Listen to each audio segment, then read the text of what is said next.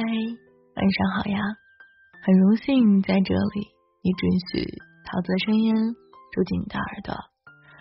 怎么说呢？今年都已经是大年的，哎呀，二十八了，呃，我都不知道怎么该跟大家说。马上就年二十八、二十九、三十了。你有没有发现这几年，每当春节临近，过年越来越没意思了？一点年味也没有，这种声音不绝于耳。大年三十的晚上，窗外一片寂静，听不到鞭炮啪啦作响。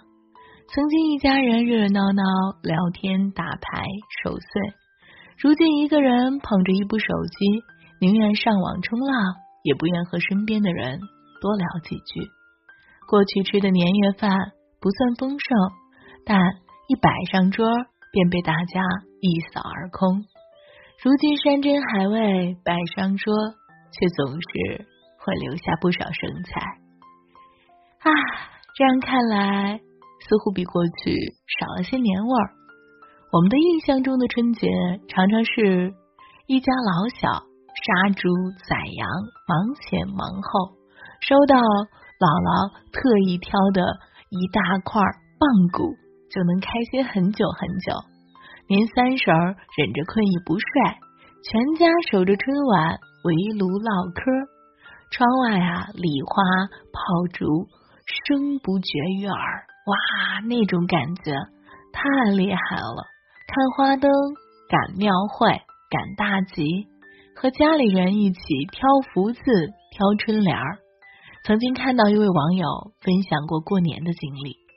小时候最期待的就是过年，爷爷会熬浆糊写春联，熬好的浆糊香喷喷的，稠的能拉出半人高的丝。看着爷爷呀挥毫泼墨，自己在一旁也有模模样的学着图画。也有人说，家里买了两挂一千响的炮仗，全都拆成单个的分给孩子们。从初一啊放到十五，一天到晚都热热闹闹的。还有人说，吃完年夜饭，大人们在大桌上打麻将，兄弟们嘛就跑到屋里啊，缩进被窝听奶奶讲过去的故事。就这样，守到了晚上十二点，猴孩子们窜起来吃饺子，争着抢着先吃到那个有红枣、有硬币的饺子。希望新的一年啊都能够有好福气。